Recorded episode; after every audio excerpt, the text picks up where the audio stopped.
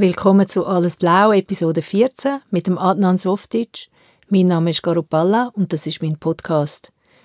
Ich sage komm rein, weil es ist saukalt.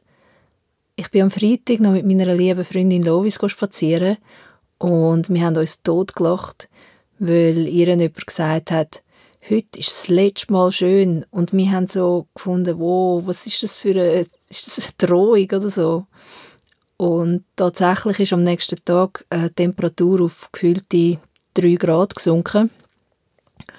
Und ja, jetzt laufen wir alle in den Winterkleidern rum und so wird es jetzt wahrscheinlich auch sein für die nächsten paar Monate. Aber ist ja egal. Wir haben ja Heizungen und darum, ja, zu mir müsst ihr nicht kommen mit Klagen über die Kälte. Komm rein, es gehört dir, es heisst Spielhaus. So irgendwie. Ja, der Adnan. Ähm, wir haben sehr, sehr viel über am Adnan seinen Kurzfilm geredet, Bigger Than Life, wo das Jahr in Oberhausen Premiere gefeiert hat und auch am Sarajevo Filmfestival internationale Premiere gefeiert hat. Es ist sehr ein spezieller Film, geht etwa 30 Minuten und ich würde sagen, es ist eine Mischung aus Oper und Essayfilm. Und ähm, es gibt tatsächlich jetzt recht regelmäßig Gelegenheiten, den Film zu sehen. Zum Beispiel jetzt Anfang November an der Kurzfilmtag Winterthur. Es gibt auch in Deutschland Möglichkeiten, den Film zu sehen. Und ich gehe davon aus, dass er nach einem Zeitchen auch wird, äh, in den Bibliotheken verfügbar sein und vielleicht auch auf einem Streamingdienst. Bigger Than Life. Ich hoffe, ihr habt die Gelegenheit, den Film zu sehen. Der Adnan hat Film studiert und ästhetische Theorie an der Hochschule für Bildende Künste in Hamburg. Und ganz am Anfang vom Gespräch habe ich ihn gefragt, wie dass er über seine ersten Filme zu seiner Form gefunden hat. Und darum übergebe ich das Wort jetzt gerne an Adnan Softic, Make Up, Alles Blau, Episode 14. Viel Spaß!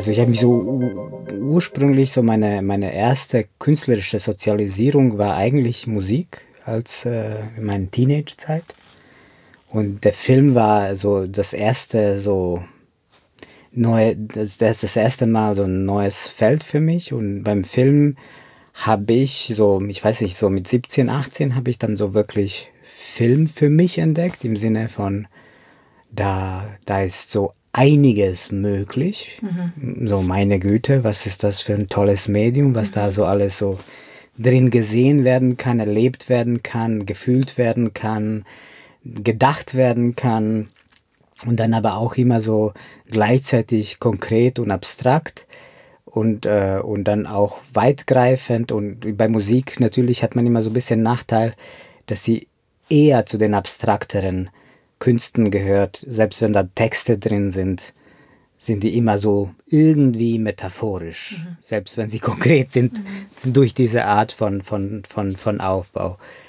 Also klar, das ist jetzt wirklich eine sehr grobe Aufteilung. Mhm. So. Und ich glaube, dass der Film da an der Stelle so mm, mir so etwas ermöglicht hat, wie so, so, so, so Denkräume dann komplexer auszuführen. Also im Film hast du immer noch Musik, man hat immer noch äh, äh, und vor allem Musik äh, viel komplexer als, als jetzt so in so, in so einem Song-Kontext, ja, in so einem Popstück-Kontext, sondern einfach auf einmal wird das so, also selbst Geräusche sind für mich immer eine Art von Musik. Und ich habe auch, by the way, auch währenddessen auch schon so nebenbei Geräuschmusik gemacht, so als so 18-Jähriger und so. Und dann passte das einfach. Film war, hat einfach auf einmal so alle, alle meine Interessen äh, angezogen.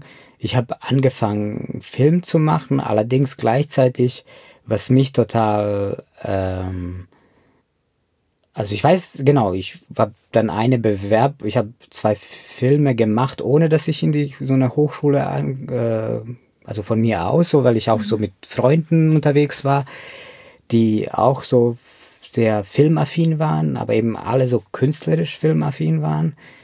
Äh, und dann war das so ein Punkt, dass ich an die HFBK, also in der Hochschule für Bildende Künste, angenommen wurde.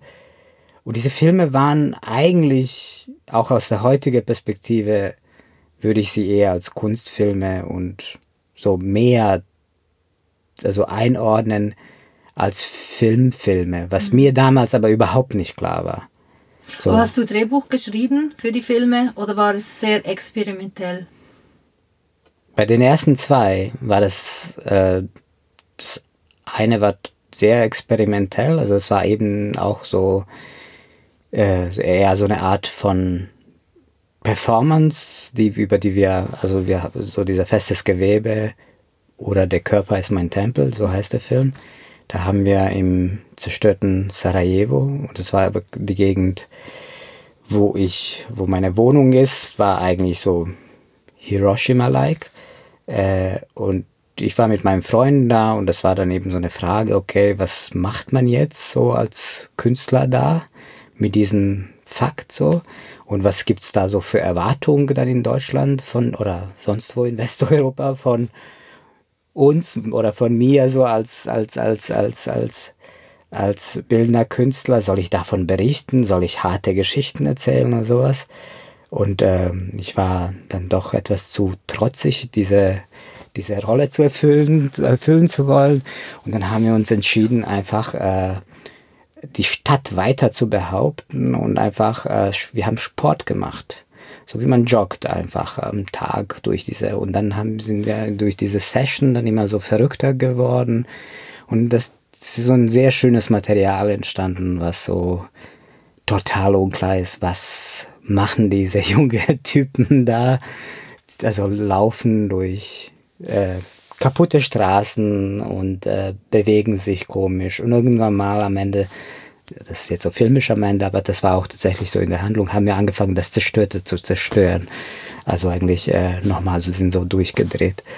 Und dann bin ich damit nach Hause gekommen und äh, habe dann gedacht, ähm, ich mache etwas über den Körper und zwar gar nicht über den Körper, äh, Stadtkörper oder sowas äh, oder irgendwie, sondern einfach Körper, Körper. So. Ja.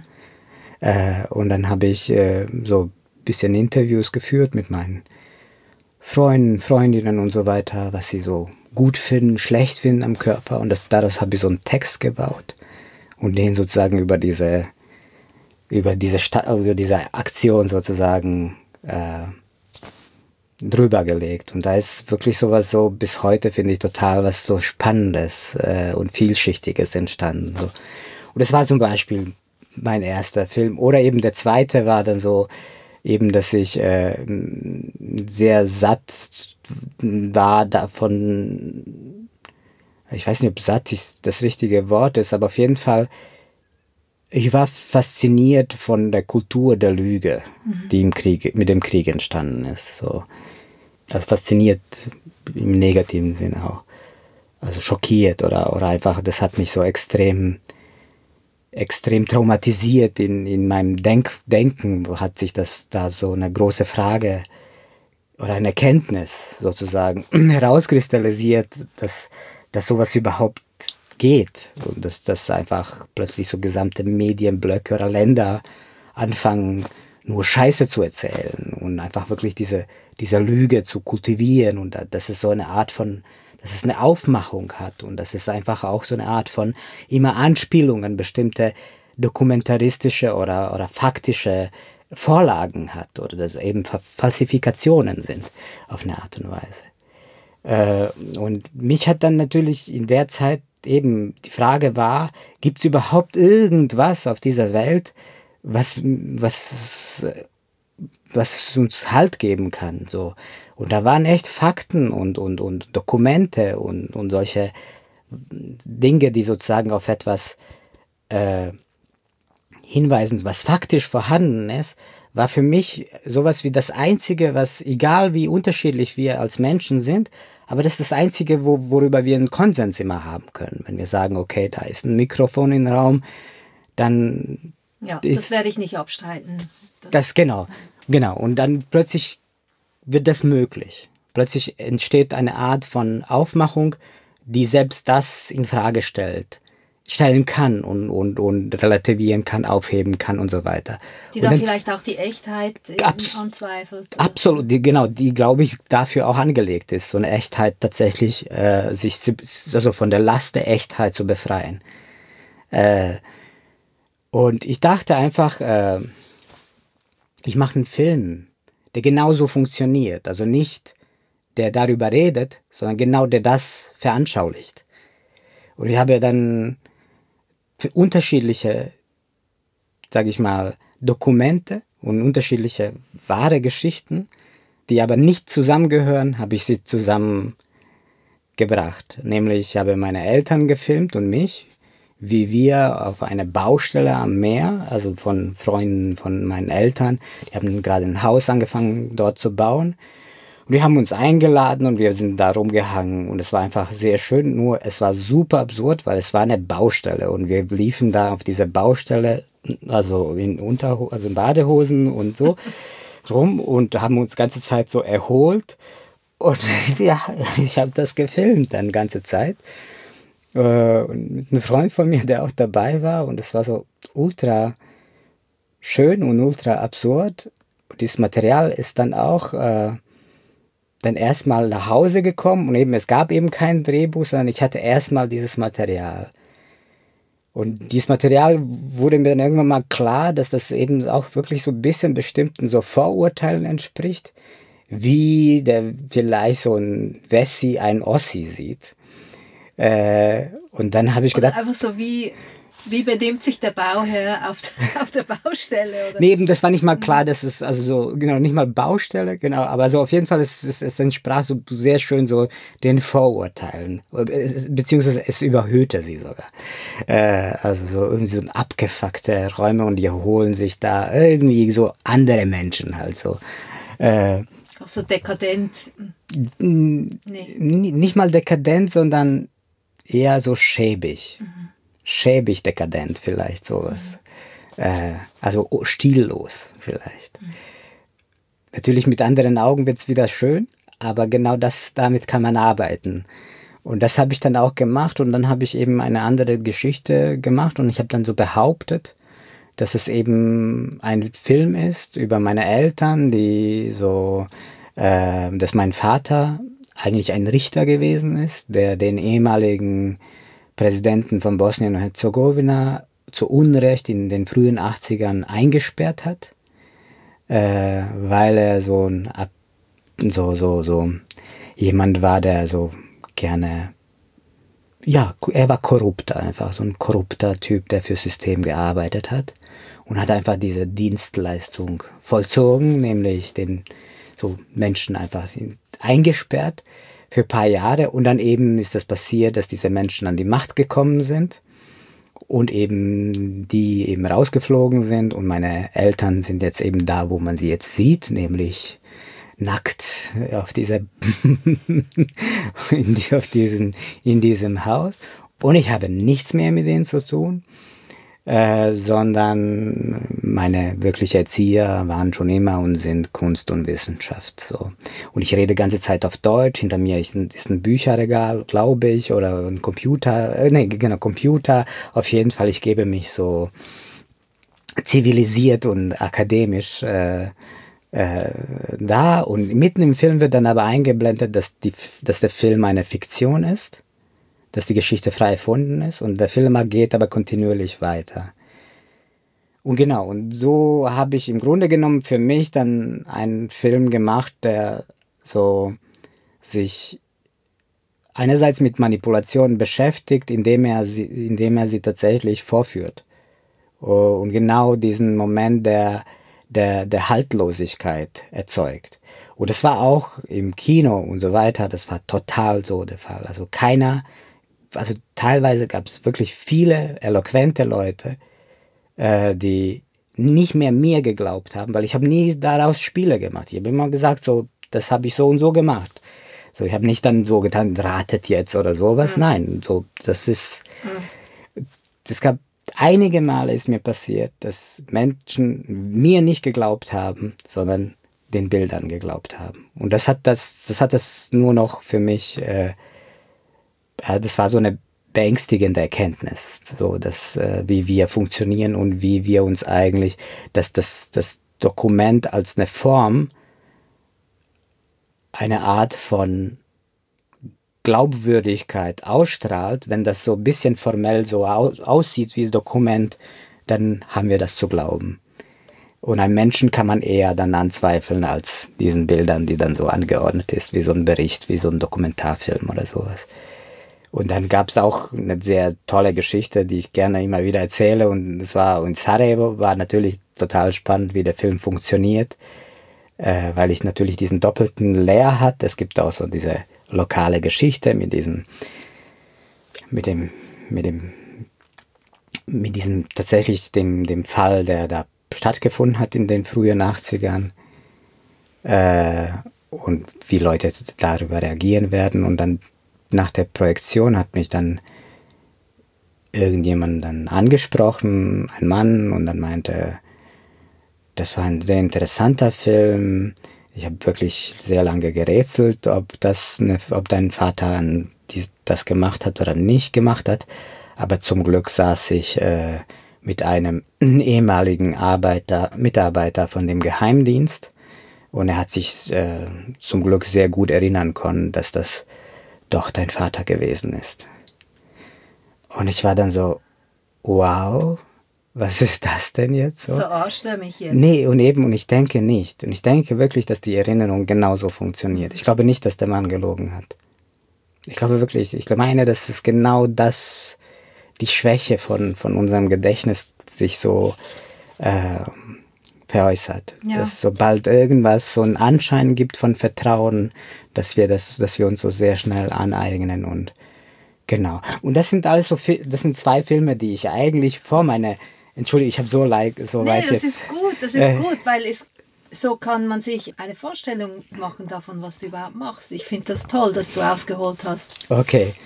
Genau, und mit den zwei Filmen habe ich mich dann an die Hochschule für Bildende Künste in Hamburg beworben. da warst du so noch nicht, noch nicht mal 20, oder? Doch, da war ich eben 23. Okay. Genau. Und davor wollte ich, also so, davor habe ich Philosophie und Politik äh, angefangen zu studieren und dann habe ich festgestellt, dass das nichts für mich ist, also beziehungsweise, dass mich also mich interessiert eher Philosophieren als Philosophiegeschichte und, und genauso wenig, mich interessiert auch keine Kunstgeschichte, also, sondern eher Kunst machen. Und man kann Philosophieren weniger studieren als wer, das habe ich dann so dann gedacht, okay, das kann man viel besser an der, zum Beispiel an der HFBK war das da tatsächlich super schön, weil durch, weil die Schule sehr, sehr groß ist und sie hatte eine äh, relativ äh, guten so Theorie, äh, Theorieabteilung. Genau, und da habe ich meine, meine theoretische Bedürfnisse auch dann so abdecken können. Und dann irgendwann mal habe ich dann so mit Zeit dann erfahren, dass die Fragestellungen, die mich so für Film äh, beschäftigen, weil die, also sie, irgendwann mal ein Professor zu mir gemein, gemeint hat, du machst so äh, zeitgem zeitgemäß oder zeitgenössische Antifilme. Also das ist eigentlich eher, weil ich so viel die, das Wesen der Dramaturgie hinterfrage und eigentlich in den Mechanismen des Filmes sozusagen mich beschäftige mit der, mit der, mit der Erzählung als Disposition, dass das so eher so eine gewisse Tradition von aus den 60ern, die es auch gegeben hat, die aber sehr radikal war, äh, äh, wie Guy, Guy Debord und solche Leute. Und der hat mich dann so in dem Kontext dann wahrgenommen, obwohl er so bei mir ästhetisch doch sehr schick aussieht, äh, alles, oder nicht schick, aber so, so, so stilistisch, äh, sag ich mal, äh, ja, auf so eine Art und Weise, ja, ich achte doch so auf so eine Ordnung der, der, der, der, der Dinge, wie sie. Ja, ja, klar, das also, habe ich auch bei Bibi Challenge, hast du ja auch zum Teil grafisch gearbeitet. ja, ja. Genau, aber trotzdem, das ist so im Wesen. Und genau da, da fing so langsam so bei mir so eine Erkenntnis, dass auch, wo ich dann gemerkt habe, dass teilweise meine Arbeiten viel besser in einem künstlerischen Kontext besprochen werden als in einem filmischen so. Und das ist dann so bis heute so geblieben, dass das eigentlich sehr gespalten ist, dass ich so Arbeiten mache, wo ich denke, das ist so ein schöner Film und dann läuft er nirgendwo, außer in den Galerien. Und dann irgendwie jetzt zum Beispiel bei dem Bigger Than Life, wo ich denke, so, pff, das ist eigentlich, da, da ist kein Mensch zu sehen, da ist irgendwie, keine Ahnung, ganz viele Sachen sind nicht drin, da wird die ganze Zeit gesungen, es sind so Blöcke, teilweise sehr abstrakte äh, äh, Kapiteln irgendwie und jetzt läuft das total, hat einen Fernsehpreis bekommen und so. Ich verstehe Bahnhof, also aber ist gut. Das ist ja, das ist wirklich speziell. Das aber hat denn das Sarajevo Filmfestival haben Sie eine bestimmte Kategorie oder in welcher Kategorie ist er in der Kategorie Shortfilm? Äh, der jetzt gezeigt? dieser ja. letzte. Nein, das Tolle ist, also der lief in zwei Kategorien, also was auch so schon so in, äh, einmal in European Shorts mhm. und dann aber auch äh, äh, wo auch mein früherer Film einmal gelaufen ist und das ist dann schon, da kann man schon experimentellere Arbeiten sehen oder sag mal oder ist so normal, also so in der Form ist das sehr frei dieses Programm dort. Das European Shorts. Genau, mhm. auf Sarajevo Film Festival. Und dieses Mal habe hab ich auch, äh, der Film lief im offiziellen Wettbewerb für Dokumentarfilme, das heißt mit den langen Spielfilmen zusammen. Mhm. Das ist wirklich bemerkenswert. Und das war wirklich so für mich, wow, warum? Warum jetzt doch irgendwie? Aber und ich glaube, so, ich habe so leichte Vermutungen, womit das zu tun hat. Äh, aber so klar, so ganz klar ist mir das mhm. nicht, wann, wann etwas in einem Milieu anerkannt wird und wann nicht. Also wenn wir jetzt sind wir bei Bigger Than Life angelangt und vielleicht ist es äh, ein guter Moment, um für die Hörerinnen und Hörer ein bisschen Kontext äh, zu schaffen. Sehr gerne. Und das ist ein circa 30-minütiger Kurzfilm, den du 2017 ist der oder 2018 18. jetzt sogar mhm. hast du ihn veröffentlicht, genau. Und das Buch äh, eine bessere Geschichte. Das ist aus 2017. Genau, das ist Ende 2017. Genau. Und du nimmst dich. Ich möchte hier eine kurze Passage Sehr vorlesen gern. aus dem Buch Eine bessere Geschichte.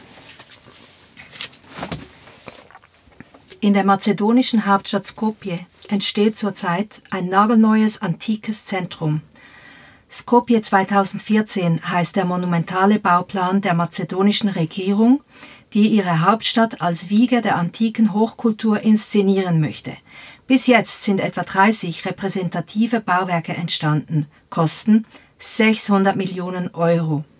Doch nichts ist zu teuer, wenn es um nationale Geschichtspolitik geht.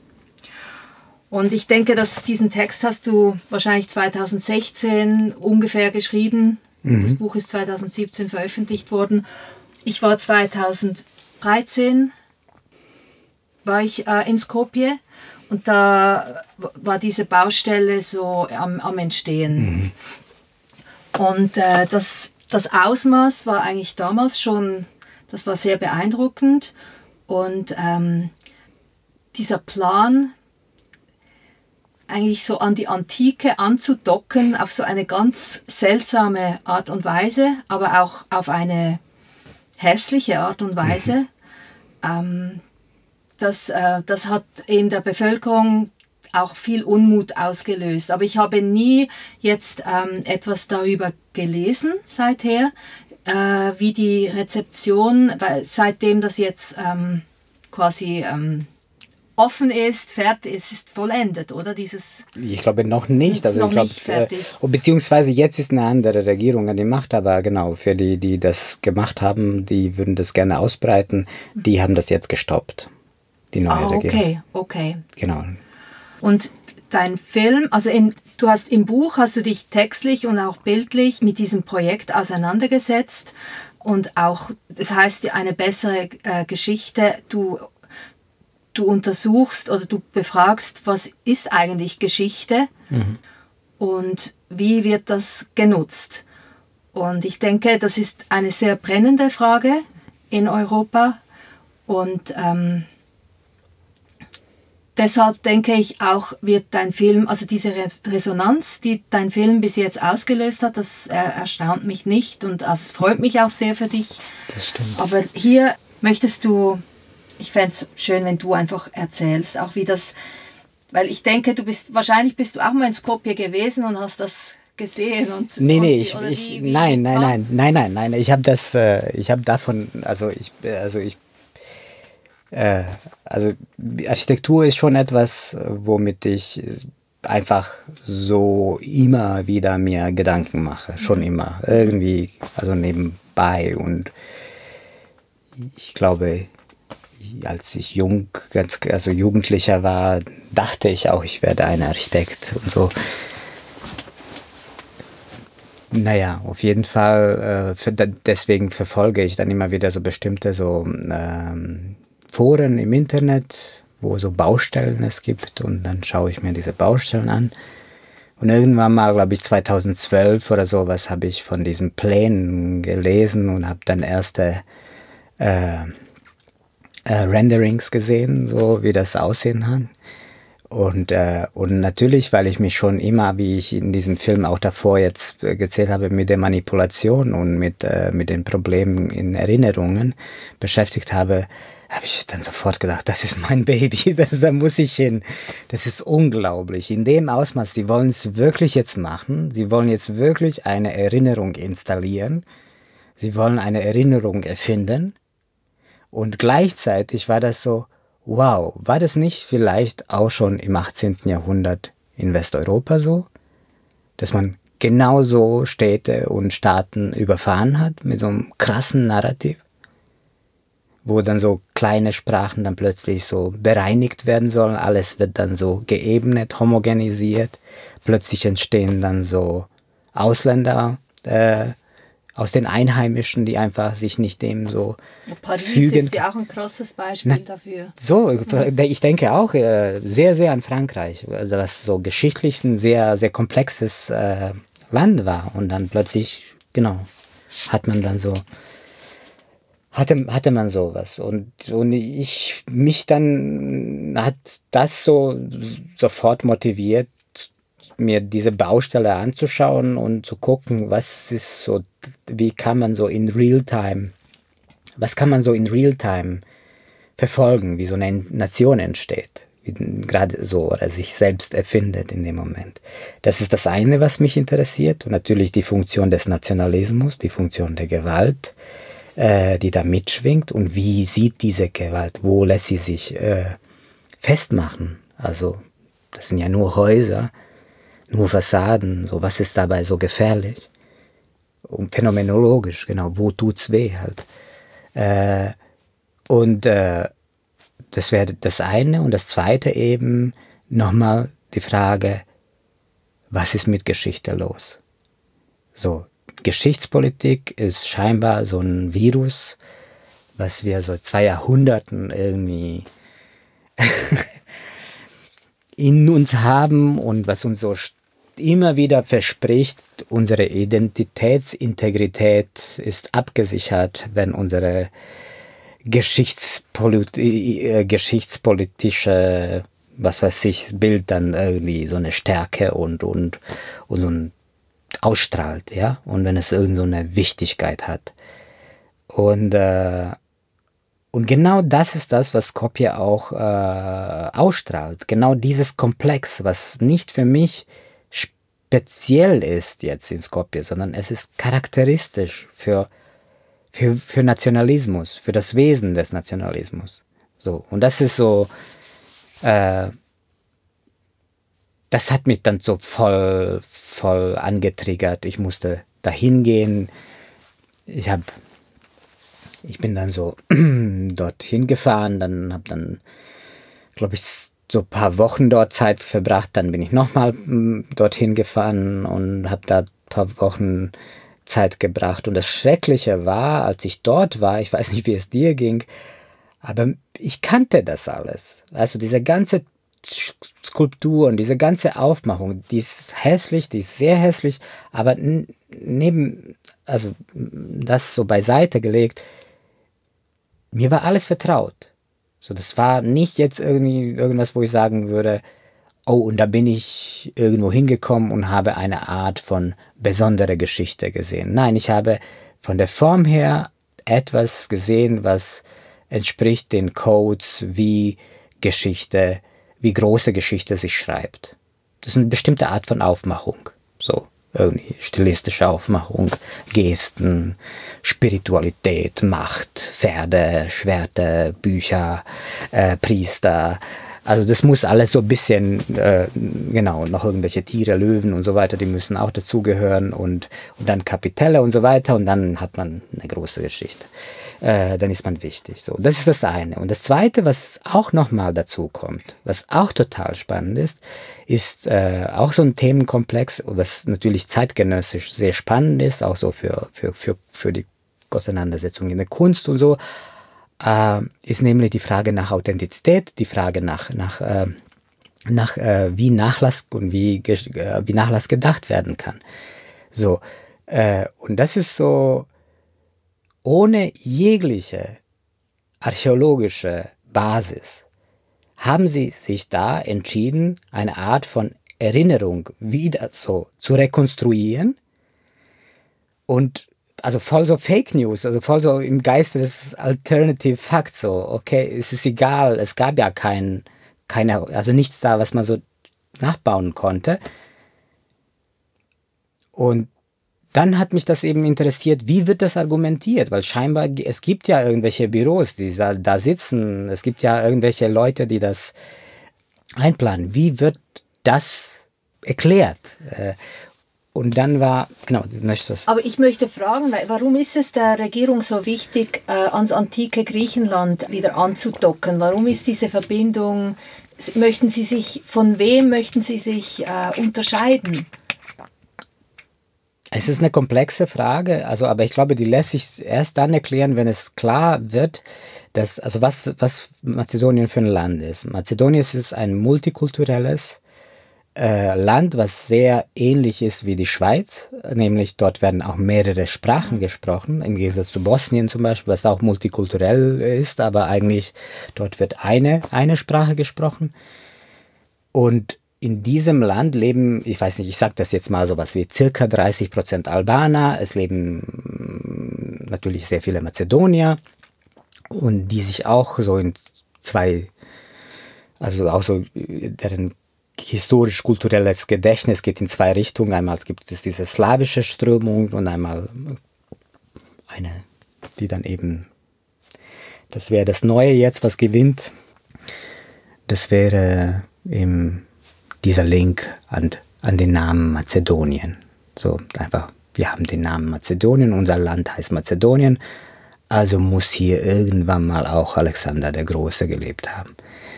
So, und das ist jetzt nochmal zurück. Und dieses multikulturelle Land hat kein Vermögen, heute irgendwie so Zeichen auszustrahlen, mit eigener Geschichte, also auf eigene Geschichte stolz zu sein, zu sagen, das ist ja total toll, dass wir hier Albaner und Mazedonier und die größte Roma-Community Europas lebt in Skopje nebenbei. Dann gibt es Türken, türkische Minderheiten, dann gibt es auch serbische Minderheiten und so weiter und so weiter. Also es ist wirklich ein sehr, sehr buntes, sehr spannendes Land.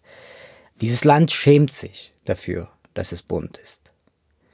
Und anstelle von dieser sehr, sehr schwierigen Herausforderung, eben diesen homogenen Entwürfen, wie Europa, europäische große Staaten sich denken, so mit so einem Gegenentwurf zu, zu trotzen, aber es ist wirklich ein klein, kleines Land, Sie entscheiden sich genau das zu überhöhen, was sozusagen Deutschland, Frankreich, Italien und sonst was oder, dann später auch Griechenland gemacht haben, nämlich sich irgendwas an irgendwas zu mit irgendwas Großem, Großem, Großem zu verbinden. In, diesem, in dieser Verbindung hoffen sie sich natürlich auch die eigene Zukunft und die Stabilität in der Zukunft zu versichern weißt du, so abzusichern, zu sagen, okay, wenn die, wenn wir Europäer denen diese Geschichte abkaufen, dann, dann, dann äh, ist dieses Land in seiner Existenz nicht mehr so bedroht, wie es jetzt ist. Denn Griechenland möchte nicht, dass Mazedonien Mazedonien heißt und äh, es wird im regelmäßigen regelmäßig von den EU-Beitritt durch Vetos äh, von Griechenland äh, blockiert. Auch NATO-Beitritt von Mazedonien wird seitens des, der, äh, von, von, der griechischen Regierung äh, blockiert. blockiert. Das ist Fakt. Und das ist eine Kränkung, also die sozusagen seit Jahrzehnten da diese Menschen dort erleiden. Die Serbi serbische nationalistische Strömung erkennt, also die serbische orthodoxe Kirche, erkennt die äh, mazedonische orthodoxe Kirche nicht an und behauptet, sie wären auch serbisch-orthodox. Das ist auch eine Vereinnahmung und Kränkung. Albaner fühlen sich sowieso eher zu Kosovo und Albanien dann äh, sozusagen gezogen und das, das schwingt auch immer so ein bisschen die Gefahr, ob das, ja, ob das zu einem bestimmten Zeitpunkt auch nicht gefährlich werden könnte, territoriell. Und dann gibt es noch Bulgaren, also das ist wirklich sehr, sehr verrückt. Also alle, alle Nachbarstaaten machen den Stress. Die Bulgaren erkennen die mazedonische Sprache nicht an. Sie sagen, das wäre ein äh, äh, Dialekt des Bulgarischen. Und was machen die äh, Mazedonier? Sie erwidern das mit einem Entwurf, wir sind älter als Amöben, wir sind älter als alle, ihr alle. So. Und das ist so ein Rettungsplan, der sozusagen, also das wäre so für mich der Weg, wie ich mir das erkläre, erklärt habe. Warum, woher dieser Drang, sich äh, diese Geschichte anzueignen, also, oder ge diese Geschichte zu erfinden über die eigene Existenz. Und das Geld, diese unglaubliche ja. Summe an Geld, wie haben Sie das finanziert? Die haben sich verschuldet und ich meine, man muss sagen, das sind jetzt so diese Informationen von 600 Millionen Euro, die ist jetzt bei mir einige Jahre alt, danach wurde weitergebaut. Äh, und 600 Millionen Euro in Mazedonien bedeutet, ich weiß nicht, wie viele, viele Milliarden hier in der Schweiz oder weil die Arbeitskräfte also sind dort, glaube ich, ja. am günstigsten in ganz Europa und so weiter. Äh, das heißt, sie haben sich hoch verschuldet. Also ich glaube, die Kinder werden das abzahlen müssen, äh, um diese, genau, um diesen Traum leben zu dürfen. Es gibt auch Momente im Film, da äh, weil es, es ist ein schweres Thema und gleichzeitig hast du auch eine gewisse, es gibt auch absurde Momente oder auch Humor, lustige ja, ja. Momente, so mit diesen Tauben, die auf den Köpfen der Statuen halt draufkacken und ähm, diese, Ins diese pathetische Inszenierung, eigentlich diese städtebauliche Inszenierung, die ist, du zeigst die eigentlich immer auch im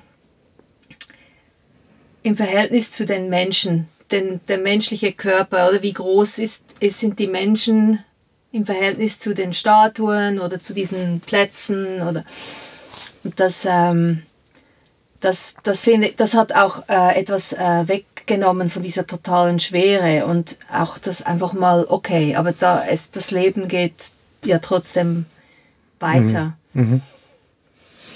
Mhm. Also für mich war das sehr wichtig, tatsächlich äh, Humor zu benutzen und sich da auch zu befreien. Das war auch eine, für mich auch so eine Frage, wie geht man mit, mit, darf ich überhaupt so einen Film über eine Stadt machen, die nicht meine Stadt ist?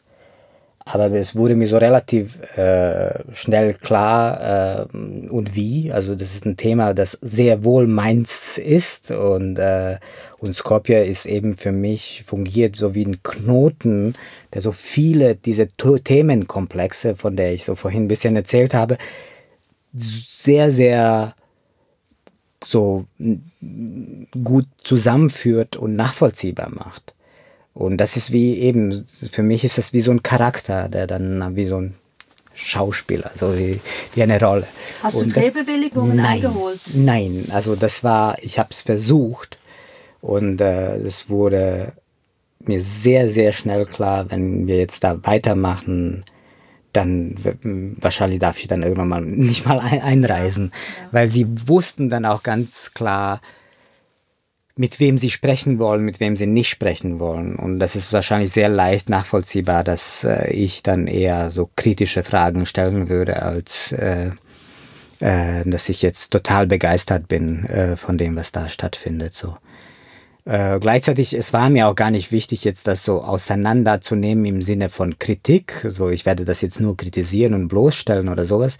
Überhaupt nicht, sondern es war mir sehr wichtig, das zu analysieren. Es war mir auch sehr wichtig, die, die Befürworter zu verstehen. Auch wirklich zu verstehen, was ist, was, auf welche Basis begründet sich dieser Traum und wo, wo, genau, wie, wird diese Logik aufgebaut. Und das ist dann irgendwann mal die Figur von Vasil entstanden, über den ich sozusagen ein Kapitel geschrieben habe, der dann so besingt das Ganze. Und, äh, und diese Figur, also die, die, die, diese Figur des Nationalisten, der eigentlich sich Sorgen macht um die Welt, das hat mich total beschäftigt. Also das hat mich, also das wollte ich auch nochmal selber verstehen. Was ist die Sorge eines Nationalisten so? Und wo ist, wo ist sein, blinder Fleck. Und den habe ich dann eben in dem Moment entdeckt, wo ich dann so beim Analysen immer wieder dann festgestellt habe, das Spannende bei einem Nationalisten ist, dass die, diese Personen sich eigentlich, die verleugnen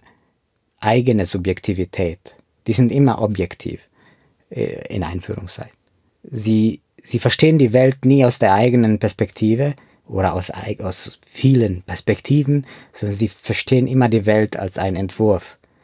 Und, und das ist eine entmenschlichte Sicht für mich, die sehr komplex ist und sehr viele Denkfehler in sich hat, aber total sich so stimmig anhört in dem und, und das wollte ich dann so nochmal in diesem in diesem in diesem Kapitel Vasil sozusagen zusammenführen. Also nämlich die Häuser, die Ästhetik, die Art, wie ich das Ganze abgefilmt habe, war absolut im Sinne von diesen von, von dieser Person, die das gut findet, also von, von, von diesen Befürwortern, die, die dieses Projekt gut finden. Und natürlich äh, war dann die Frage, wie geht man da vor? Und dann äh, ja, und dann wird es halt automatisch komisch. Es wird wirklich automatisch komisch, wenn man sagt, okay, aber die sehen sich in dem, dem Zusammenhang äh, so und sie, es, diese Vergleiche zwischen Skopje und Venedig, also es wird nämlich im Film dann verglichen, Skopje und Venedig und die Frage ist, wird gestellt, wo ist der Unterschied dazwischen und dann am Ende gibt es sogar eine Schlussfolgerung, dass Skopje wirklicher als Venedig ist, denn Venedig ist ein Extended Shopping, Shopping Mall und das ist alles ausgehöhlt und bei uns wird eben tatsächlich gelebt und regiert und äh, sozusagen diese Idee wird, äh, also es wird geschichtsbewusst äh, weitergelebt. So. Und das ist natürlich total lustig. Äh, aber, und das sind alles Aussagen, die ich als Zitate vorgefunden habe äh, bei meinen Recherchen. Dann gibt es die Figur der Jovana. Die Jovana, die sich das Erdbeben zurückwünscht und den Tsunami herbei äh, sich ersehnt.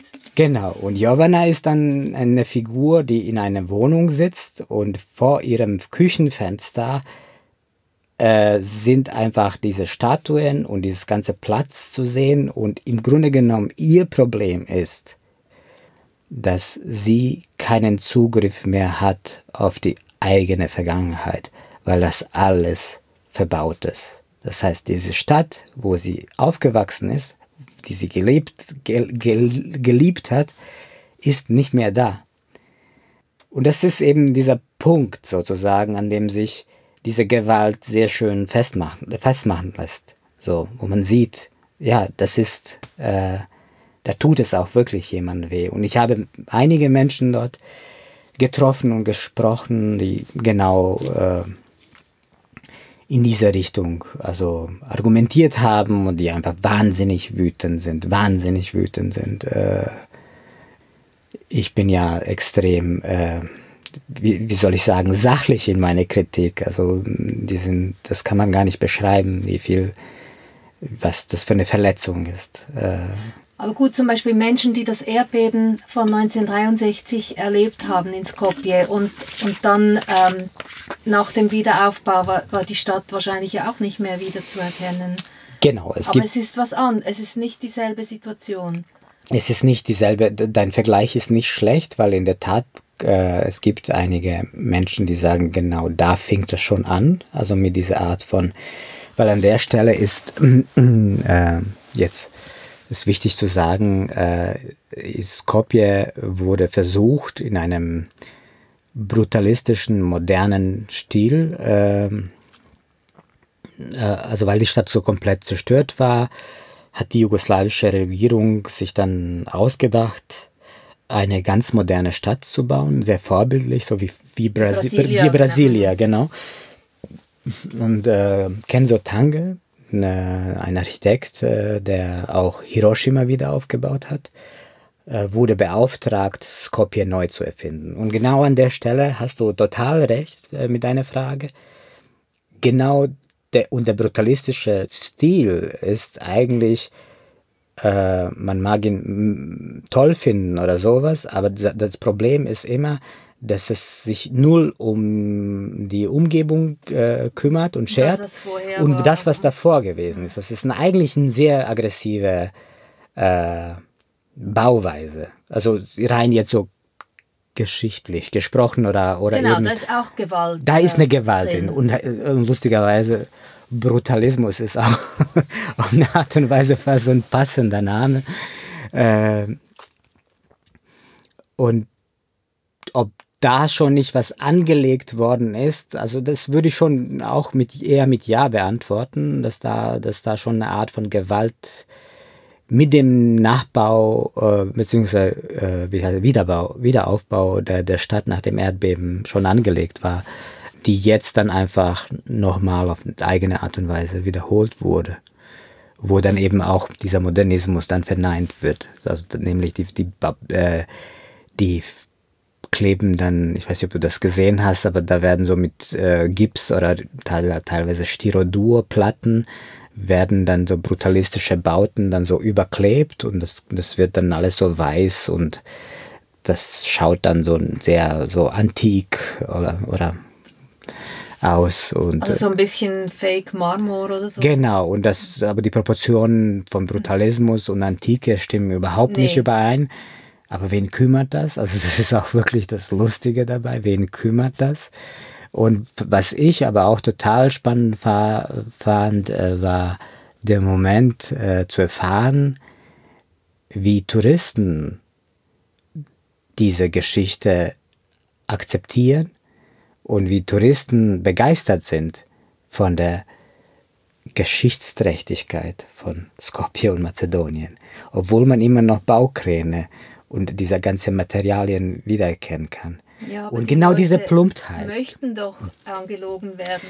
Sie möchten und da sind, etwas glauben. Genau, können. da sind wir in der Zeit äh, von heute, genau, wo wir angekommen sind, wo eine gewisse Banalität einfach zum Programm gehört und wo es auch darum geht, auch Banalitäten zu herzustellen und wo es auch darum geht, äh, Enthemmungen zu erzeugen. Und Enthemmung im architektonischen Sinne bedeutet einfach keine Kriterien mehr zu haben, willkürlich zu sein, mit bloßen Andeutungen zu meinen, dass man schon perfekt ist. Das ist eine gewisse Ermüdung von diesen ganzen äh, Restriktionen, die wir uns so in den letzten 50 Jahren angelernt haben, von irgendwie äh, wie wir uns zu benehmen haben, wie wir äh, als Zivilisation funktionieren sollen, diese ganze äh, Political Correct Correctness Geschichte, die dann so als äh, entstanden ist. Und ich ja, glaube, dass. Die Organisation äh, von, im als Rechtsstaat. Na sicher, na sicher, genau. Dieses ganze Paket, was man alles zu beachten hat, Rechte von allen und so weiter. Äh, und das wurde dann irgendwann mal immer ernster gemeint. Und ich verstehe das auch, diese, diese Lust nach Enthemmung und diese Lust nach Banalität ist für mich genau so, ein, so, eine, so, so eben etwas, was man heute in Skopje finden kann, aber auch in Washington aber, und auch in Berlin und auch in Zürich und so weiter. Das ist etwas, was sozusagen, was uns leider jetzt vermutlich noch lange beschäftigen wird.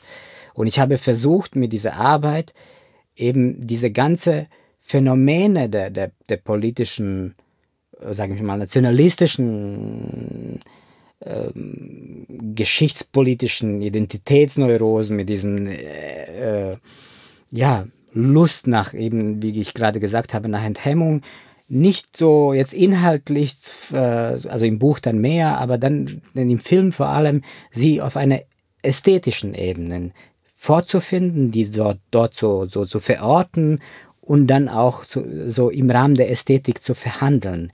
Ist Ethik und Ästhetik haben sie was miteinander zu tun? Ist das nur eine Wortspielerei? Auch nicht nur das, sondern auch Na Nation und Narration, äh, Hysterie und Historie.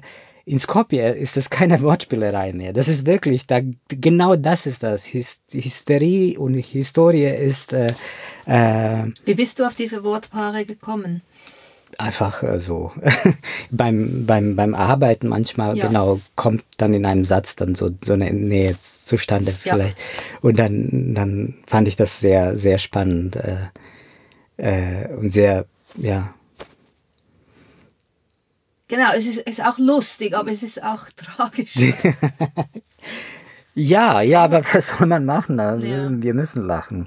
Ja. Äh, wir müssen lachen können, weil äh, das ist auch ein bisschen, ich bin auch müde, weil ich leider, also eben durch diese ganze Balkankriegsgeschichte, äh, ich hatte das schon alles schon an, einmal gehabt, also diese ganze Banalisierung der Gesellschaft und, äh, und Verblödung der Gesellschaft, äh, Populismus als äh, als Mainstream oder überhaupt diese Kultur der Lüge, die ich dann so genannt habe. Äh, und leider stellt sich jetzt heraus, dass, das, äh, dass wir scheinbar doch die Avantgarde gewesen sind auf dem Balkan und dass es jetzt eine totale Weltmode geworden ist. Äh, und dass es so immer, immer mehr und immer mehr vorzufinden ist in unterschiedlichen Bereichen. Und jetzt daraus so sich ein Opfer so eine Opfermentalität ähm, gefällt mir nicht. Also gefällt mir nicht. Also ich glaube, man muss sich da auch auf eine Art und Weise emanzipieren und ich weiß nicht, if they go, ich würde sagen, if they go low, then we go higher. Ich weiß nicht, ob das hat mal Obama oder so gesagt. Es hat mir ist egal, aber auf jeden Fall diese Vorstellung, was machen, was tun soll, wenn, wenn das Problem ist, dass das alles was sich jetzt so banal in der Welt veräußert, so oft so wirklich so affektiv dahergesagt ist. Also gerade denkt man an Trump oder sowas, aber das ist alles so, ist es egal, was ich gestern gesagt habe. Wenn ich heute das sage, dann gilt das jetzt, was ich jetzt sage. Und es gibt auch gar, kein, gar nichts Verbindliches, Verpflichtendes. Genau, diese Unverbindlichkeit. Genau. Diese Verantwortungslosigkeit, also eben das ist das, Ver also sie stehen nicht mehr in der Antwort. Also man muss gegenüber nichts mehr äh, sich verantworten. Und das ist das Grausamste eigentlich. Und das ist der Moment, wo die Willkür, äh, Willkürlichkeit eintritt. Und die Frage ist, okay, künstlerisch, was bedeutet das so für, für, für mich jetzt? Äh, soll ich äh, affektiv dann darauf reagieren? Hm, das wirkt jedes Mal so banal und man kommt sich jedes Mal so albern vor, wenn man so versucht, sich darüber äh, so, so sage ich mal jetzt so auch so auf die Schnelle lustig zu machen. Ich glaube, die Aufgabe, die wir haben, und das ist, glaube ich, dann, so, oder zumindest wie ich das verstehe, und das ist eben diese wenig, wenig eine, eine nicht so fröhliche Botschaft, äh, ist eigentlich, wir müssen uns richtig, äh, wir müssen das verstehen. Wir müssen verstehen, was heute passiert. Und wir müssen richtig arbeiten und richtig knacken, um das zu begreifen, wie diese Mechanismen verlaufen, wo sind Probleme und wo sind eventuelle Lösungen. Und das ist, äh, genau, das ist eine teilweise wirklich so eine trockene, langweilige, langwierige Arbeit, die man dann so abhaken kann. Und gleichzeitig Humor natürlich. Also das ist so, das gehört, das ist einfach auch lustig, was die machen. Also, also was die machen, halt, hört sich dann so komisch an, aber was dort gemacht wird.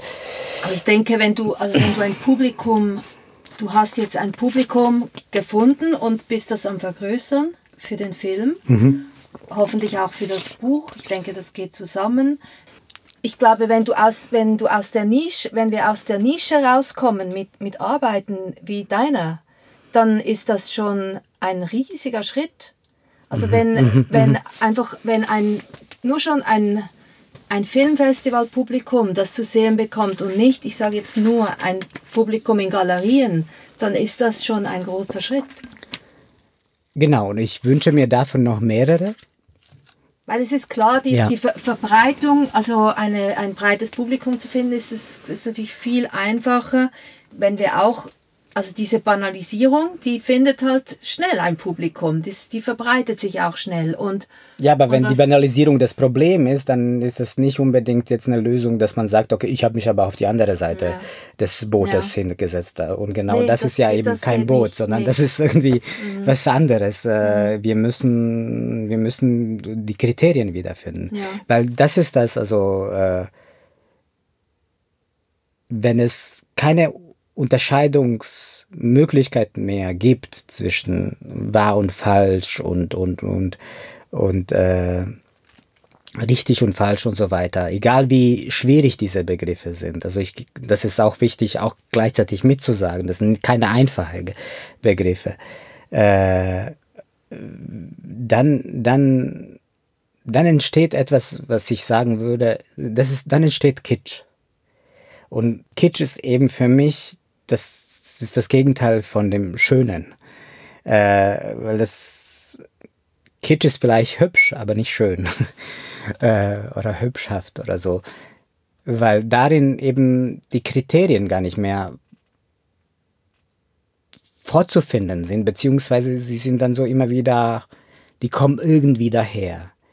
Und äh, ich glaube, unsere Aufgabe ist jetzt, zumindest meine, wie ich sie begreife, wäre wirklich, die Laufen nochmal lernen zu also zu lernen, also alles von vorne nochmal zu denken und zu sagen, wo sind die Kriterien?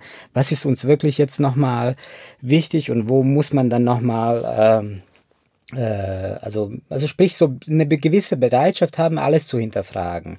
Und das bedeutet auch eben unbedingt auch das eigene Publikum hinterfragen. Nicht nur eigene Arbeitsweise, sondern auch, äh, so ist, reicht das immer? Also genügt das, dass man dann das letztendlich, und das ist so die Praxis, wenn man so ausstellt, dass das meistens äh, kommen dann auch Menschen, die auch selber Kunst produzieren. Mhm. Äh, also ich würde sagen so 80 Prozent von und, und reicht, ist das jetzt so der Sinn der Sache, dass man sich da immer so in klein, klein, fein, fein da so hochschaukelt in irgendwelchen Befindlichkeiten und Empfindlichkeiten?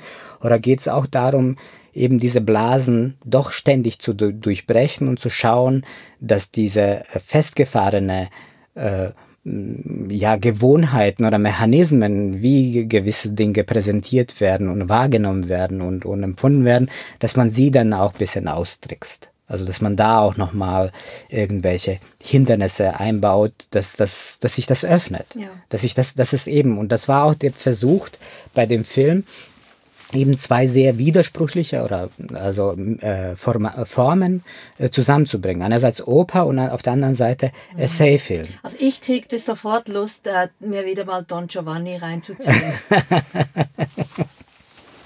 ich höre ganz selten Oper. Aber da hat's ja, ja schön. Ähm, Nein, aber eben, aber es ist auch ein essayistischer Film. Es ist ein essayistischer Film, weil im Gegensatz zu Oper, die dich eigentlich komplett vereinnahmt und dich so mitnimmt und einlullt und absolut sich ständig so gibt und immer in Peaks sich auf, ja, ja, aufrecht hat. Genau, Gefühle genau. Und einfach so immer im Extremen dann so sich äh, äh, äh, veräußert, ist für mich ein Teil des Problems. Und Essay ist das Gegenteil und sozusagen das ist diese trockene, mit Abstand immer dazu gewonnen, also so sagen wir mal, Emotionen haben da weniger was, äh, äh, vielleicht Melancholie höchstens, aber so sonst alles. Kein Platz. Kein Platz, genau. Und, und das war so für mich die Herausforderung, genau da auch was zu probieren, so zusammenzuschnüren was normalerweise nicht zusammengeht. Also, und das Interessante ist, dass das auch aufgegangen ist. Also, nämlich, du hast Gefühle, du kannst die genießen und gleichzeitig kannst du über eigenes Genießen reflektieren, weil das so angeordnet ist, äh, dass sozusagen ständig ein Schatten über dieses Bild mhm. dann so, was sich gerade ausbreitet, geworfen mhm. wird. So. Und äh, ja, Genau, und das ist so mein, genau, und dann eben dann rein mit Musik zu arbeiten, auf Menschen zu verzichten. Und da, da, das war auch so ein Punkt, wo ich dann gedacht habe, da kann man, da, da, ich verzichte auf diese Verabredungen, wie ein Film gedacht werden kann, ich, wie, ein, wie eine Form ge, gemacht werden kann, sondern ich versuche sie aufzunehmen und, und irgendwie mitzubenutzen. Genau, es gibt ja Figuren, aber die sind Genau. äh, nicht wirklich anwesend. Genau, sie sind als, es gibt Stimmen, es gibt äh, Figuren als Stimme, aber es gibt nicht Figur als Bild. Das war, es gibt eher das, was vi- vielleicht diese Bilder, die man sieht, sind vielleicht die Bilder, wie diese Figuren sehen, Genau. aber nicht, man sieht keine, keine Gesichter von denen. Ich sehe mit ihren Augen. Genau so würde ich auch sagen. Das sind so deren Sensibilitäten, also so wie sie das. Äh und das war eben das, wo, wo, was ich mir da so in dem Zusammenhang nochmal so als Aufgabe, oder nicht nur ich, sondern ich mit meinem Team so, wo, dass wir uns gestellt haben, das so genau so zwischen den Stühlen zu sitzen, zu sagen, okay, es ist vielleicht etwas, was im Galeriekontext auftaucht. Es ist vielleicht etwas, was äh, im Filmkontext auftaucht. Und es ist vielleicht auch etwas, was, in einem äh, musikalischen Kontext auftaucht. Weil schließlich, wir haben ein Libretto geschrieben. Wir haben tatsächlich eine Oper geschrieben. Äh, Das Libretto hast du geschrieben, ja? ja, ja, ja. Und äh, die Musik haben wir auch äh, gemeinsam monatelang ähm, Komponiert. komponiert. Ja, ja, das war ein Riesenspaß, aber auch so ein Berg an Arbeit.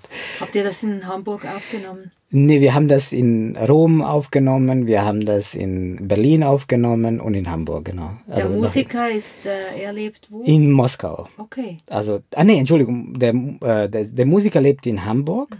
Ich war derzeit in Rom, in, ich hatte ein Stipendium in Rom für ein Jahr lang.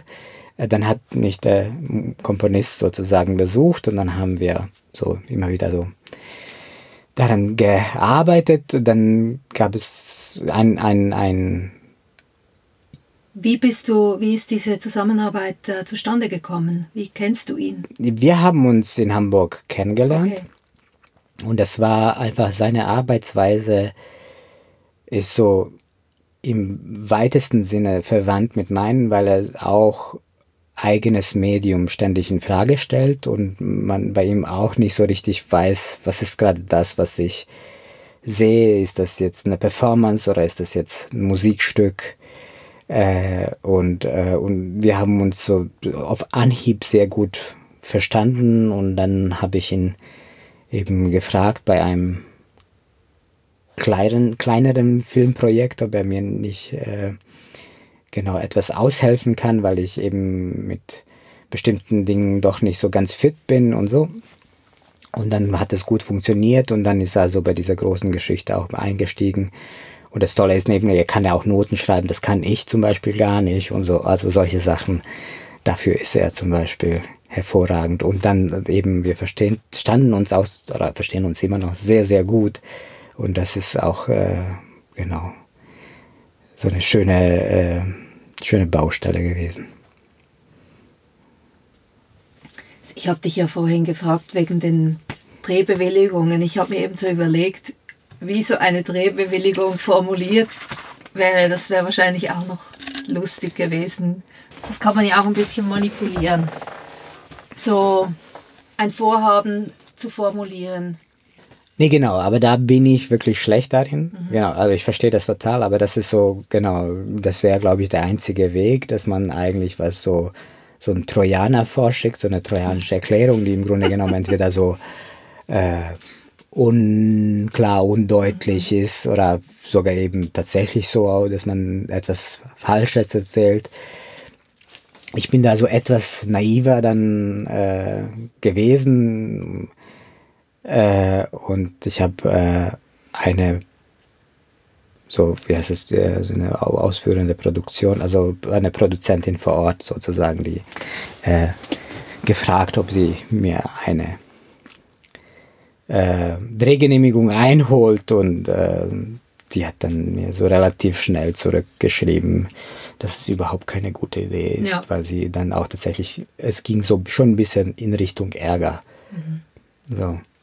Ähm, nein, nein, das war auch total richtig und wir haben, also ich habe dort äh, mit meiner Kamerafrau Helena Wittmann äh, gearbeitet und es war nochmal sehr toll zu sehen, äh, wie das, äh, sie, sie konnte da, ich habe mich teilweise so ein bisschen entfernt, wir haben das besprochen, wie was gefilmt werden soll und dann habe ich mich einfach so von dem von ihr entfernt, damit das, damit sie so alleine dasteht Ja, ja. und und obwohl sie so ein fettes Stativ hatte mit einer recht aber großen es Kamera. Nicht als Crew äh, aus, aussieht wie eine Crew. Genau, Crew. irgendwann, es gab so Momente, wo es dann doch immer wieder ausgesehen hat und ich glaube, hätte man uns so verfolgt, dann käme man so relativ schnell äh, auf, also würde man sehr schnell feststellen, dass es ein Film, dass da ein Film gedreht wird, aber wir haben trotzdem so uns bemüht, so schnell zu, zu aufzulösen. Und sie hatte eine wa- wahnsinnig tolle Art, äh, wie sie alle so fragende Blicke dann so mit einem Lächeln erwidert hat. Und das so sofort hat sich, hat sich jeglicher Bedenken dann so in, in die Luft aufgelöst. Äh, das war sehr schön irgendwie.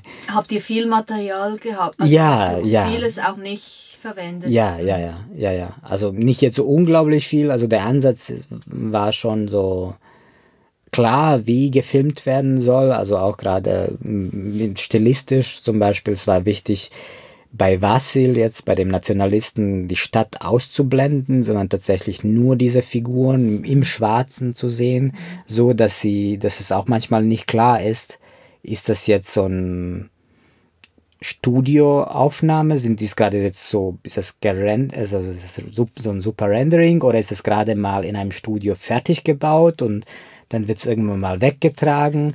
So eine Statue jetzt oder ist die tatsächlich da vor Ort? Und, dann eben immer wieder sieht man, sie sind tatsächlich vor Ort in der Stadt, aber man sieht so gut wie keine Menschen. Es ist alles so, eben, es ist ein Bild, ein narzisstisches Bild, was sich da sozusagen offenbart, ein idealisiertes Bild, ein, also ein historischer Idealismus, würde ich das nennen. Also äh, äh, und bei bei Jovana sind Bilder dann, also dieser Bildtypus ist so ganz anders. Da da da sind eben Tauben ganz wichtig. Äh, weil es ein Ungeziefer ist, was auch vertrieben werden soll. Es gibt ja im Film eine Frequenz, die immer wieder auftaucht und auch im Bild kann man das sehen. Das sind so akustische Geräte, die ähm, Die Tauben die Tauben wegscheuchen wegscheuchen, genau. Äh, also eine Natur, die vertrieben werden muss, um eigentlich sowas, die eigene Natur präsentieren zu können. Das war so für mich so ein schönes Bild. Ja, ja.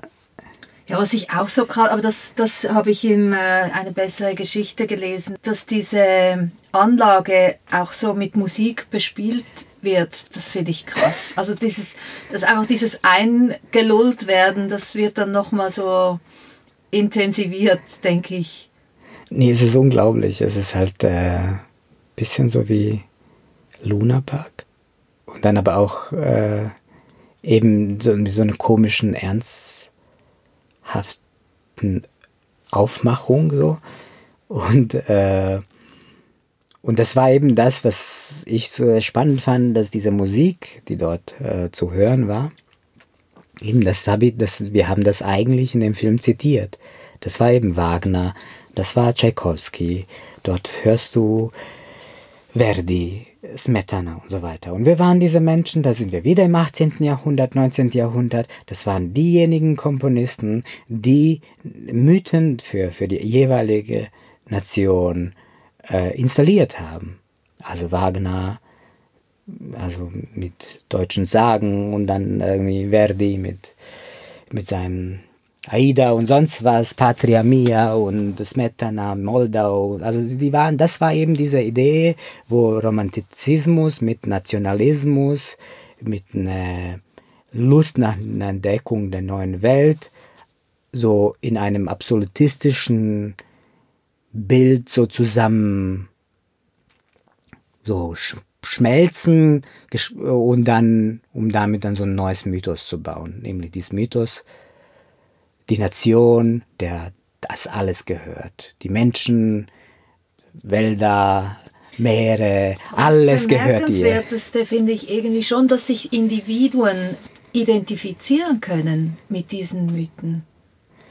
Es ist was Verlockendes drin. Es ist was Verlockendes, weil es auch eine Entlastung drin ist. Und ich glaube, das ist ein Versprechen drin, ein Versprechen der Sicherheit, was eben und vor allem das auf eine Art und Weise auch kriterienlos ist.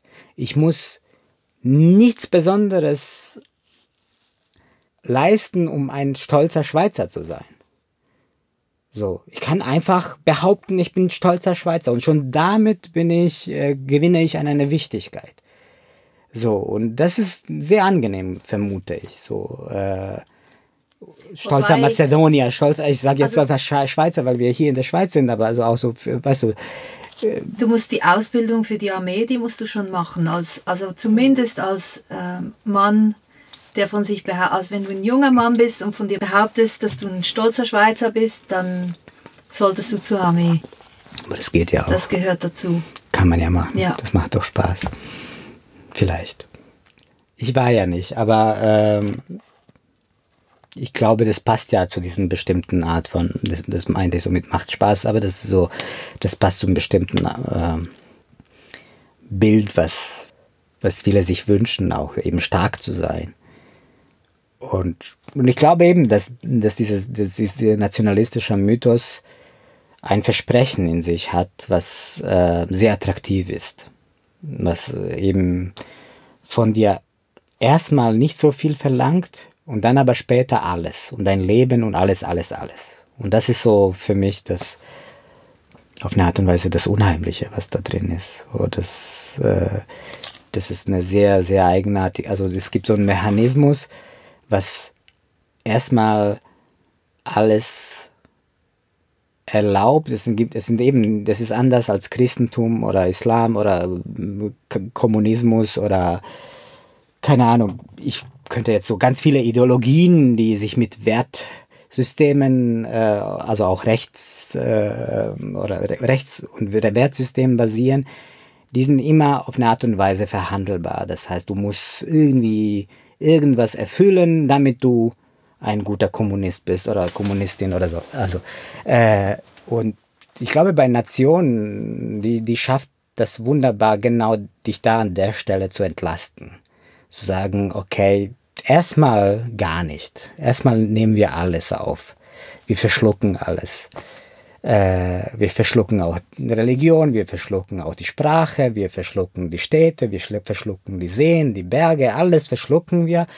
Das vermischen wir, schütteln wir ein bisschen und, und dann hat man etwas, was sich die Nation nennt. Und ich mache, also ich mache mich jetzt so ein bisschen darüber lustig, weil es auch ein bisschen so lustig ist, aber es ist äh, irgendwie ein sehr, ähm, ja, eine, vielleicht so eine sehr moderne Art, äh, das Ethnische weiterzudenken, so eine familiäre ethnische Struktur so groß aufzublasen.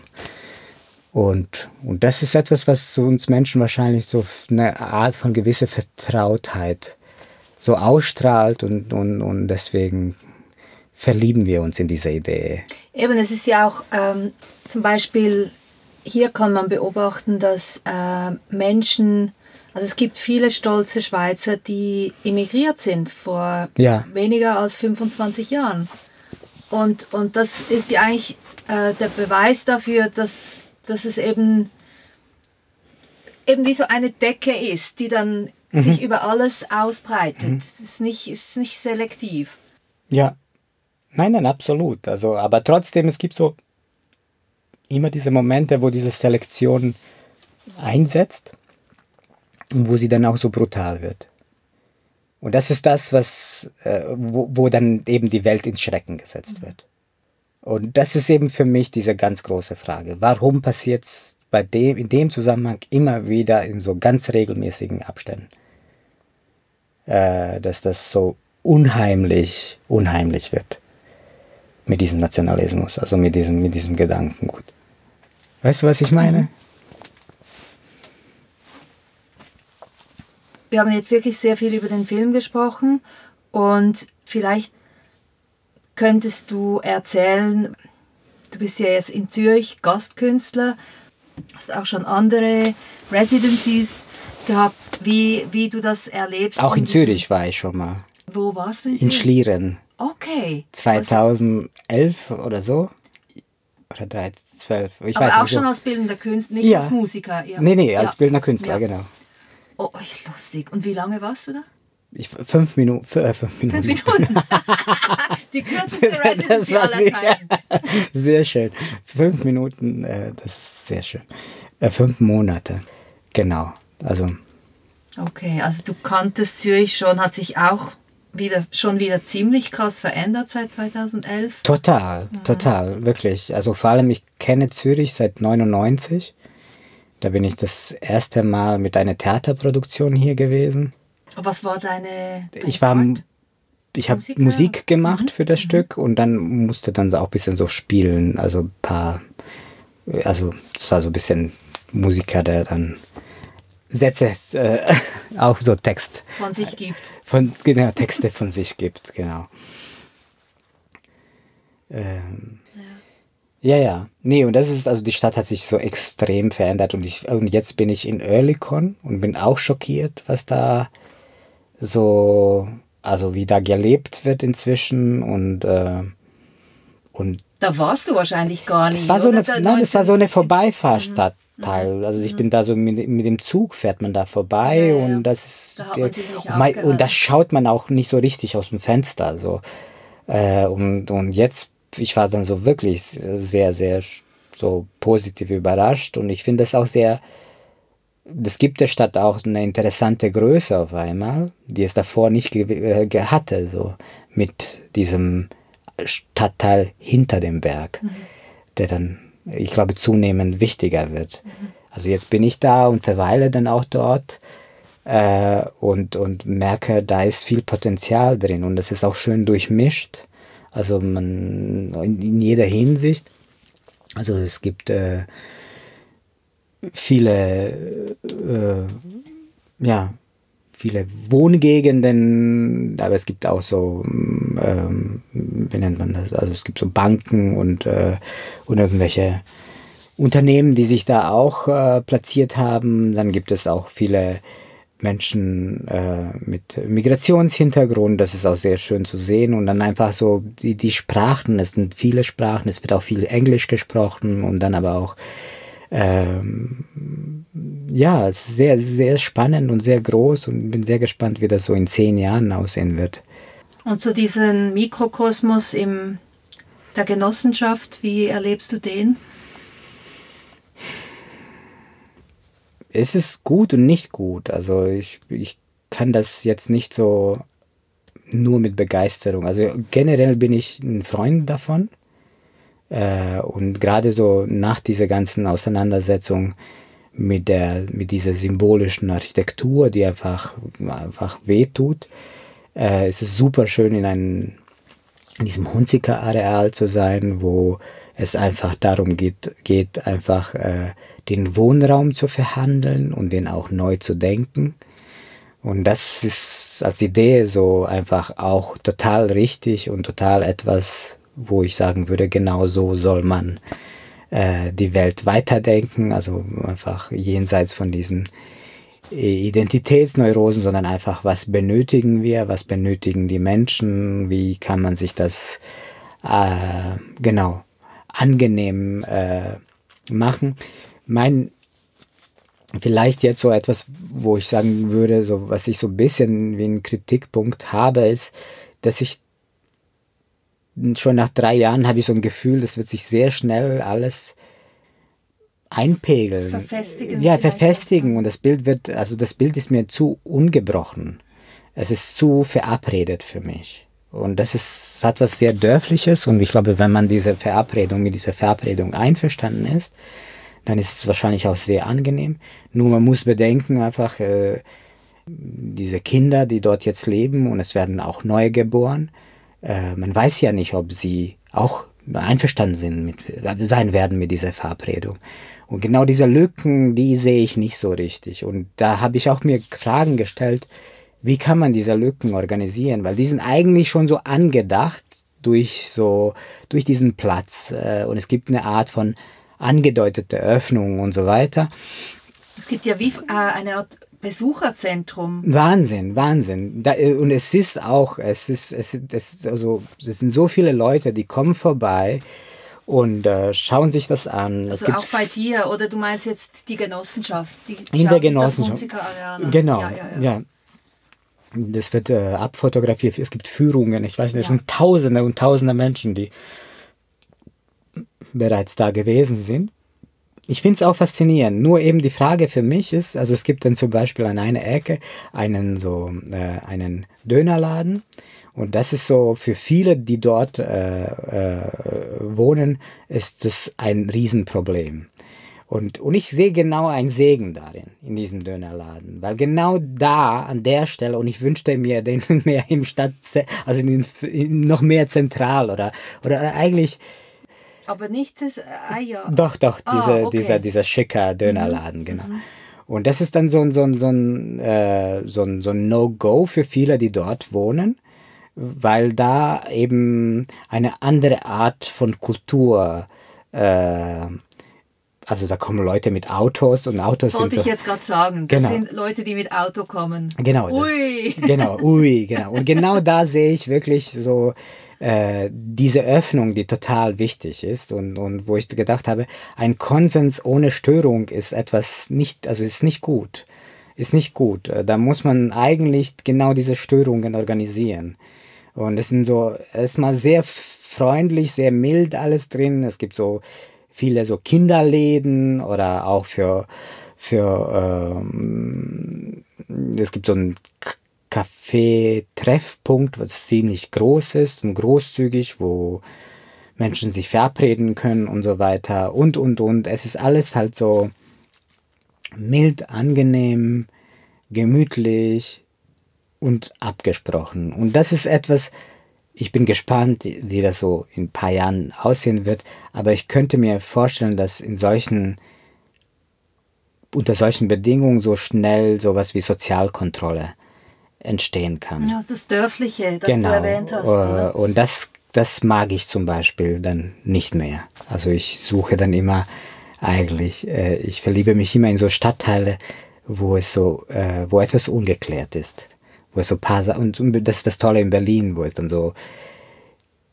so viele unterschiedliche Communities, Gruppen, Interessen in einer Straße vorzufinden sind, dass man eigentlich sich gar nicht mehr mit den äh, sozusagen, das, das kann man, das kann man gar nicht mehr im Griff haben und deswegen ist es auch be befreiend auch gleichzeitig, weil man es nicht im Griff haben kann. Es ist einfach da und es ist Hauptsache, sie stören sich gegenseitig nicht und das war's. So.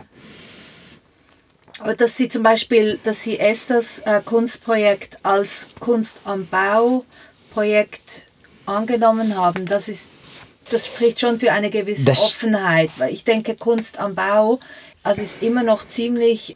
Also das ist jetzt wirklich fixe Vorstellungen, was das sein soll und und eine Residency gehört jetzt da nicht unbedingt. Absolut richtig rein. und das ist wirklich jetzt eine Kritik auf sehr hohem auf sehr hohem Niveau, die ich jetzt ausgesprochen habe.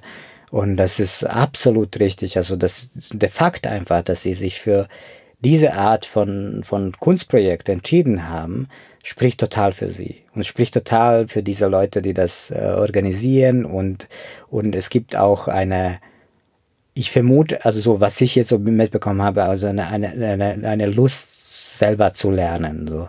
Also von den Menschen, die das so, mit denen ich jetzt so gesprochen habe. Und das ist etwas, was auf jeden Fall Zeichen. super gutes ja. Zeichen. Und ich, eben, dass sie das Projekt so akzeptiert haben und als Kunst am Bau verstanden haben, spricht absolut für sie.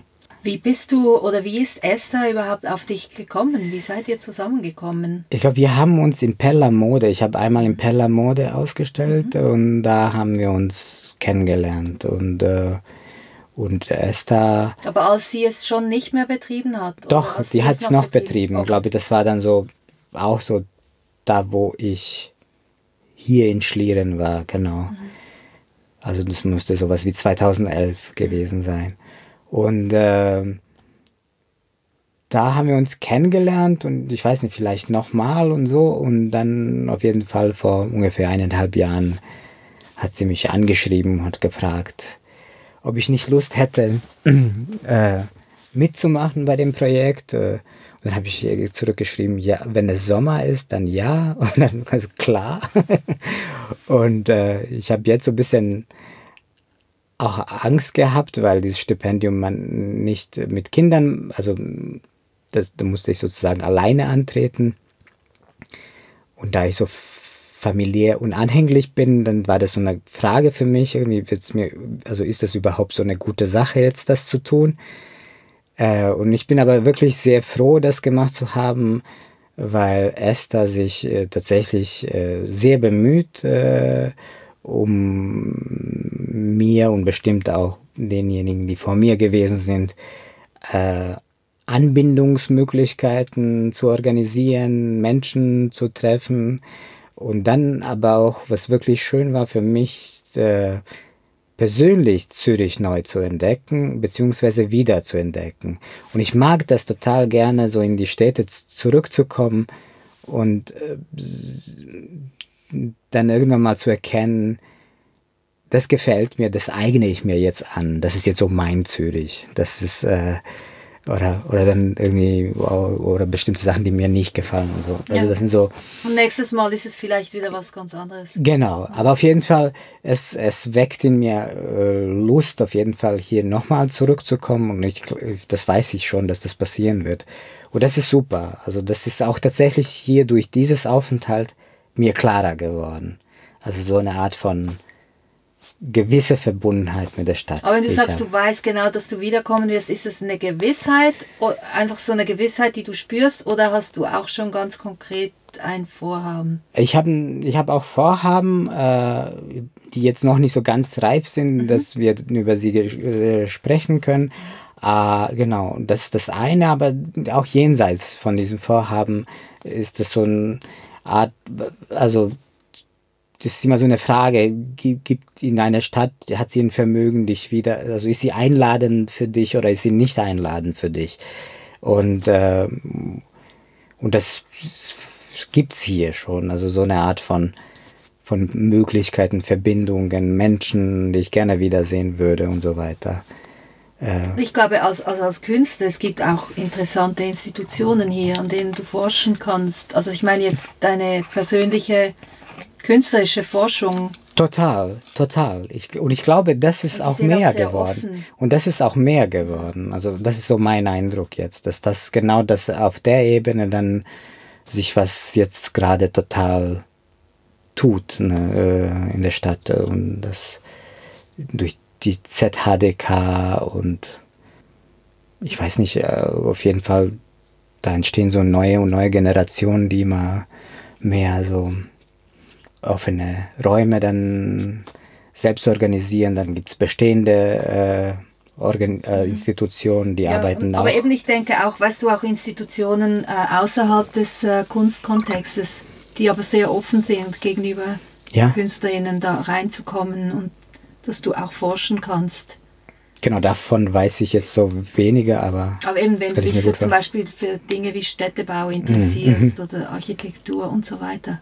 Ja. Es gibt sehr viele gute Orte, um mhm. zu recherchieren. Ja. Haben wir es? Haben wir es. Ja, ich hoffe, das war okay. Nee, wir haben ganz viel Material. Es ist, hast du noch Lust, über irgendetwas zu sprechen, dass du jetzt findest, was, wieso haben wir das nicht? wir, wir haben über das meiste, ja. sagen wir mal so, wir haben über das meiste nicht gesprochen.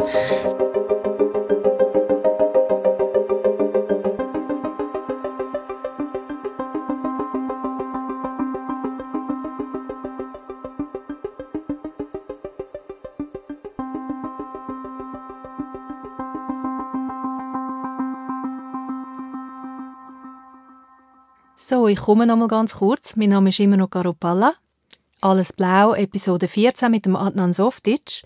Ich wollte noch ein paar Sachen erwähnen, bevor wir ganz abschließen. Mit mir im Studio ist heute meine Mutter. Ich habe sie gerade vorher getroffen im Yoga und sie hat sich angeboten, mich zu unterstützen beim Einsprechen von dem Outro. Mami, sag Hoi. Hoi zusammen. So gut. Also, das hätte ich nie gedacht, dass wir mal zusammen hier landen.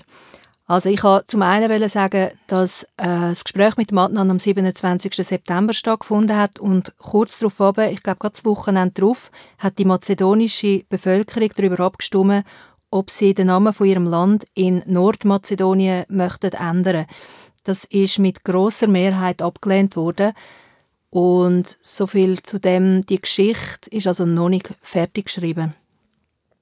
Ein weiterer Hinweis ist, dass der Film von Adnan, Bigger Than Life, dass ihr den jetzt Anfang November an der Kurzfilmtag Winterthur könnt sehen Ich glaube, er hat zwei Spieldaten. Geht aufs Programm von der Kurzfilmtag Winterthur und sucht euch das raus. Äh, es gibt auch international jetzt in den nächsten Monaten diverse Gelegenheiten, den Film zu sehen. Dann ist es auch nochmal an der Zeit, ein ganz herzliches Dankeschön auszusprechen. Und zwar an die Message Salon Embassy Zürich Nord und der Wohnbaugenossenschaft Mehr als Wohnen. Der Stiftung für Radio und Kultur Schweiz. Stadt Zürich Kultur. Fachstelle Kultur Talwil. Stiftung Netzetera Cultura. Stiftung Temperatio. Ohne deren ihre Unterstützung es nicht möglich wäre, dass ihr alles Blau Podcast kostenlos könnt hören. Darum danke, danke, danke. Und dann noch ein Hinweis auf die nächste Episode, Alles Blau 15, mit der Ilona Rüeg, eine grossartige Künstlerin. Ich freue mich wahnsinnig auf die Episode. Das Gespräch hat schon stattgefunden. Ich tue es jetzt noch schneiden. Und am besten abonniert ihr den Podcast, dann werdet ihr nämlich benachrichtigt, wenn die Episode hochgeladen ist. So, und jetzt wünsche ich euch allen eine gute Zeit. Bis zum nächsten Mal. Ciao zusammen.